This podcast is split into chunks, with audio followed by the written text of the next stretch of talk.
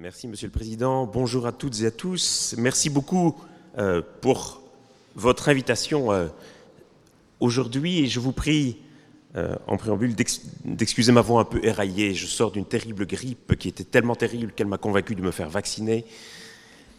Et donc j'espère que vous ne souffrirez pas trop de ma voix un peu rauque et éraillée. Sur la question des migrations économiques, je voudrais vous livrer quelques réflexions qui touchent, je crois, à la profonde hypocrisie avec laquelle nous traitons en Belgique euh, cette question. Et en préambule, je voudrais questionner quelque peu le concept même de migration économique. Je pense qu'il faut pouvoir le questionner avant tout parce que les flux migratoires d'aujourd'hui sont très profondément différents de ceux qu'on a connus dans les années 50 ou 60, au moment où ce concept euh, se forme et prend chair. Et on est aujourd'hui face à des flux migratoires qui sont beaucoup plus étalés dans le temps et dans l'espace, et surtout pour lesquels les motifs de migration vont souvent s'accumuler les uns aux autres et s'influencer mutuellement. Alors que dans les années 50 ou 60, la plupart des migrations se faisaient encore d'un pays A vers un pays B pour une raison précise et particulière, aujourd'hui, il y a de très nombreuses bifurcations, des allers-retours, des digressions. Et les raisons pour lesquelles les gens se déplacent sont de plus en plus diversifiées et de plus en plus entrelacées les unes dans les autres. C'est ainsi que les facteurs politiques, économiques et environnementaux des migrations, pour ne citer que cela, vont souvent s'imbriquer les uns dans les autres et s'influencer mutuellement. La deuxième raison pour laquelle nous devons, je crois, questionner ce concept de migrants économiques ou de migration économique, c'est parce que ce qualificatif, au fond, traduit une conception très occidentale des motifs de migration. Quand on sait qu'en Afrique subsaharienne, par exemple, qui aujourd'hui concentre l'attention de tant de nos politiques, en Afrique subsaharienne, la moitié de la population environ dépend directement de l'agriculture de subsistance comme principale source de revenus. Ça veut dire qu'en Afrique subsaharienne, toute variation de la température ou de la pluviométrie a un impact immédiat sur les revenus qui sont à disposition de la population et qu'en réalité, une partie des migrants qui arrivent en Europe aujourd'hui et que nous appelons migrants économiques, nous pourrions tout aussi bien les appeler migrants environnementaux ou migrants climatiques, simplement parce que pour une partie d'entre eux, l'environnement et l'économie, c'est la même chose, parce que leurs revenus dépendent directement des conditions environnementales. C'est finalement très occidental que de séparer ainsi distinctement l'environnement de l'économie. Pour vous et moi, j'imagine que l'argent que vous aurez sur votre compte en banque à la fin du mois ne dépendra guère de la température ou des précipitations de janvier. Pour la plupart des gens sur cette planète, ça aura un impact direct et immédiat, et cela je crois que nous devons nous en rendre compte lorsque nous appliquons le qualificatif de migrants économiques. Et donc, qu'est-ce que cela veut dire dans la manière dont nous utilisons ce qualificatif de migrants économiques? Je crois que ça veut dire au moins deux choses. Tout d'abord, le fait que cette catégorie de migrants économiques, aujourd'hui, désigne bien davantage une catégorie politique et juridique qu'une réalité empirique. Au fond, on va désigner comme migrants économiques tous ceux et toutes celles qui ne sont pas éligibles à l'asile et envers lesquels nous pensons volontiers n'avoir aucune obligation.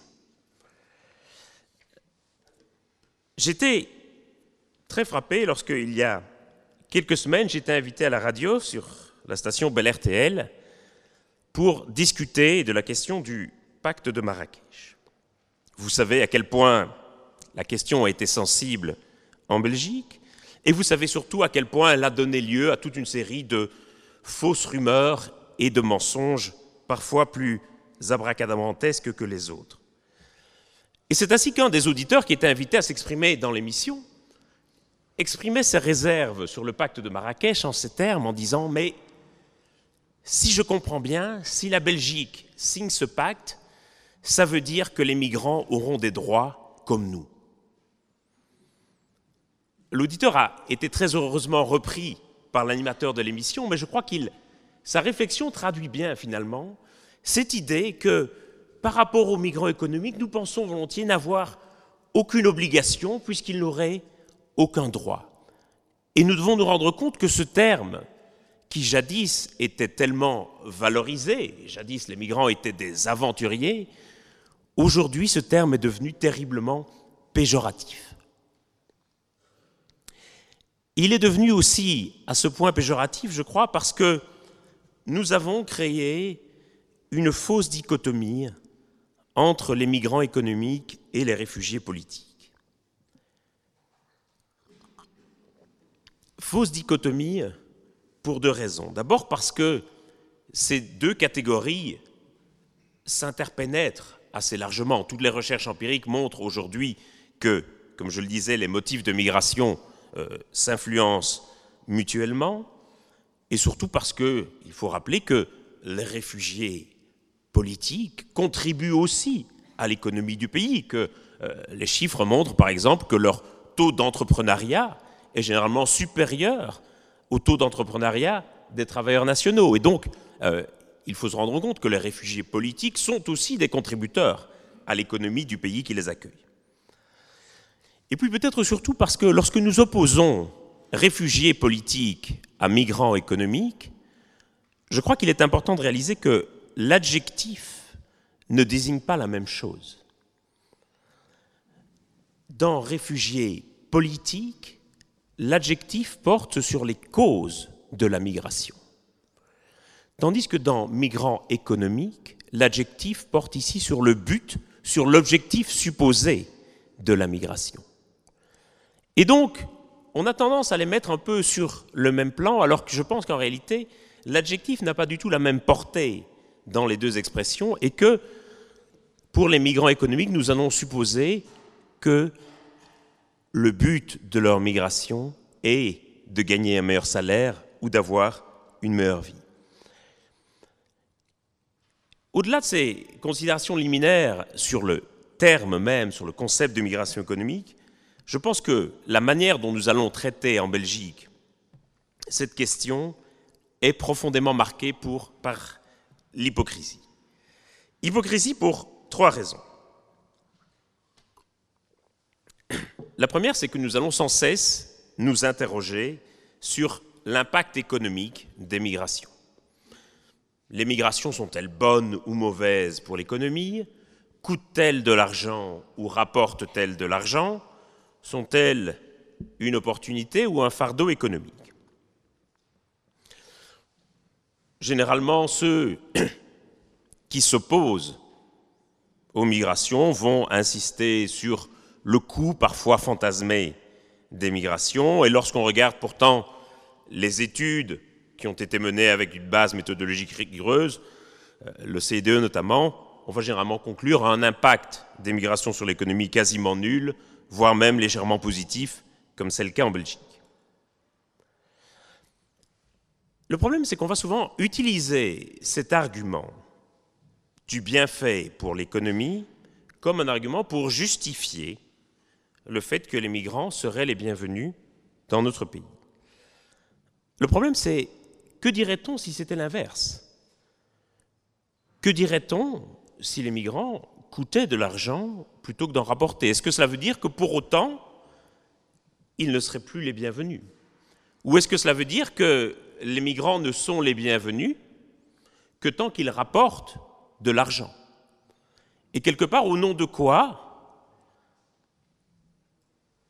pourrions-nous fonder un jugement sur la légitimité de leur présence dans le pays sur la base de ce qu'ils rapportent ou de ce qu'ils coûtent à l'économie nationale? Si je prends mon propre cas personnel, je suis un véritable gouffre pour les finances publiques. mon salaire est payé intégralement avec vos impôts. Toutes les recherches que je mène sont financées avec vos impôts. Tous les chercheurs qui travaillent dans mon laboratoire sont financés avec vos impôts. Et nous ne produisons à peu près rien du tout, à part quelques articles et bouquins. Si je quittais le pays, le budget du gouvernement se retrouverait à l'équilibre. Et donc on voit bien par l'absurde ce à quoi on arrive si l'on doit ramener la légitimité de chacun dans la société à sa contribution économique. Quand nous parlons d'émigration, nous allons ainsi volontiers survaloriser des cas de réussite exceptionnelle. Nous allons insister sur tel migrant parti de rien et qui a fondé une start-up et qui a réussi à engager 50 ou 60 personnes. Nous allons souligner que tel migrant a gagné le prix Nobel de chimie ou qu'un tel qui est arrivé sur un bateau en Méditerranée a gagné une médaille aux Jeux olympiques. Et donc il va volontiers y avoir de la part des avocats de la migration une tendance à survaloriser ces cas de réussite exceptionnelle de migrants ou même de réfugiés. Il y a eu une très célèbre campagne du HCR il y a quelques années qui rappelait les noms de tous les réfugiés célèbres et qui se disait qu'aurait été le monde sans la contribution des réfugiés. Je pense qu'il est aussi utile de rappeler que Albert Einstein a révolutionné la physique parce qu'il était génial, pas parce qu'il était réfugié. Et que quelque part, si nous essayons d'attribuer des vertus particulières aux migrants et aux réfugiés, il pourrait sembler tout aussi légitime de leur attribuer des tares et des défauts particuliers. Et quelque part, ce processus de survalorisation des cas de réussite exceptionnelle légitime à l'inverse les cas de stigmatisation de migrants qui se sont fait connaître pour des faits de délinquance ou de terrorisme. Il me semble aussi que cette survalorisation des cas de réussite exceptionnelle de l'immigration ou de contribution formidable de l'immigration à l'économie envoie un signal finalement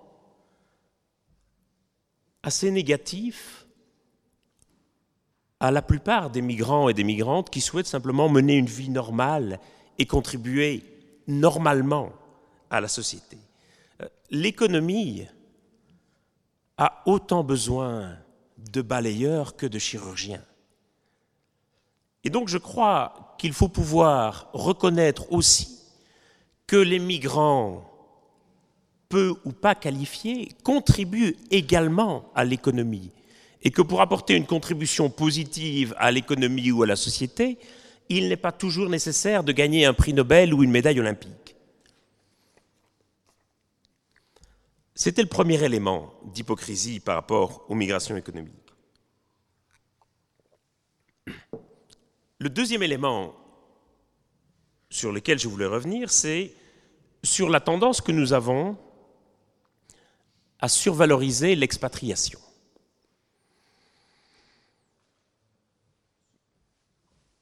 Quand j'ai effectué une partie de mes études à Londres, vous auriez dû voir comme mes parents étaient fiers. Tous leurs amis étaient convoqués à dîner à la maison, et à tous les amis, mes parents disaient fièrement, François poursuit ses études en Angleterre.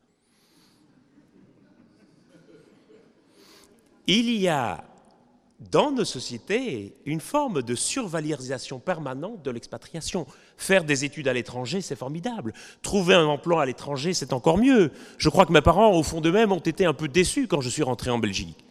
C'est que quelque chose n'avait pas bien marché en Angleterre. La France, à ce titre, je crois, est encore pire que la Belgique. Si vous regardez autant que moi la télévision française, vous serez frappé de la quantité incroyable de reportages dans des émissions de reportages et d'information qui vont suivre ces Français qui ont tout plaqué pour tenter leur chance à l'étranger. Et on va suivre ce couple de Marseillais qui a ouvert un hôtel à Madagascar, et on va suivre ce Lillois qui a créé une start-up à Bangkok. Et dans ces reportages, tous ces Français expatriés vont vous expliquer à quel point la vie dans leur pays d'expatriation est infiniment plus formidable qu'en France. Comme les lois sociales y sont beaucoup plus flexibles, comme il y a plus de soleil, comme les gens sont plus sympathiques et moins râleurs, comme le coût de la vie est plus accessible et grosso modo, comme leur vie a changé du tout au tout dès lors qu'ils ont décidé de quitter la France pour aller occuper un emploi dans les pays du Sud. Chaque année, tous les magazines proposent leur guide à l'expatriation, tout ce que vous voulez savoir si vous voulez quitter la France. Et puis tout d'un coup, lorsque c'est l'inverse qui se produit, lorsque des Malgaches ou des Thaïlandais voudraient eux aussi tenter leur chance à l'expatriation, là c'est le branle-bas de combat général. Pourquoi ces gens voudraient-ils venir en Europe? Comme si quelque part, ce rêve d'expatriation, nous pouvions le nourrir nous-mêmes, nous pouvions le valoriser, mais comme si dès lors qu'il était caressé par d'autres, à ce moment-là, ce rêve deviendrait complètement illégitime.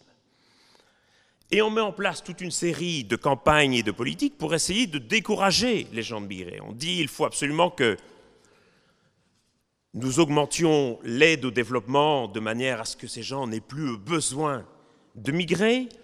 Il faut absolument que nous diffusions de meilleures informations sur les conditions de vie réelles des immigrés en Belgique pour ne pas que les gens aient le fantasme d'une vie rêvée en Belgique.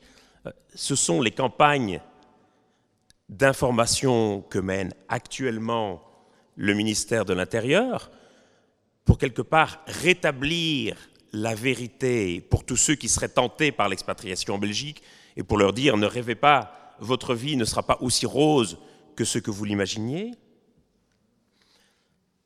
Mais quelque part, au nom de quoi et au nom de quoi appliquons-nous ce double standard? Il me semble qu'il y a quelque chose de profondément dérangeant et quelque part de profondément hypocrite à survaloriser l'expatriation dès lors qu'il s'agit de nous, et elle a trouvé comme infiniment problématique dès lors qu'il s'agit des autres. Et puis le troisième élément de notre hypocrisie, je crois, c'est sur les questions de frontières et de légalité. On sait combien pour ce gouvernement et la quasi-totalité des gouvernements européens, la lutte contre l'immigration dite illégale représente une priorité absolue. Et on va volontiers faire de l'immigration illégale, l'une des dernières plaies d'Égypte, un mal à éradiquer à tout prix. La réalité, c'est pourtant, c'est que l'économie du pays repose très largement sur des travailleurs sans papier. Plusieurs secteurs économiques, le bâtiment, l'hôtellerie et la restauration, la surveillance et le gardiennage, reposent très très largement sur ces travailleurs sans papier. J'aurais presque envie de dire, au risque de paraître cynique, que ce sont les champions de la contribution économique, puisqu'ils produisent de la richesse, puisqu'ils payent des impôts, mais qu'ils ne coûtent quasiment rien en salaire ou en prestations sociales.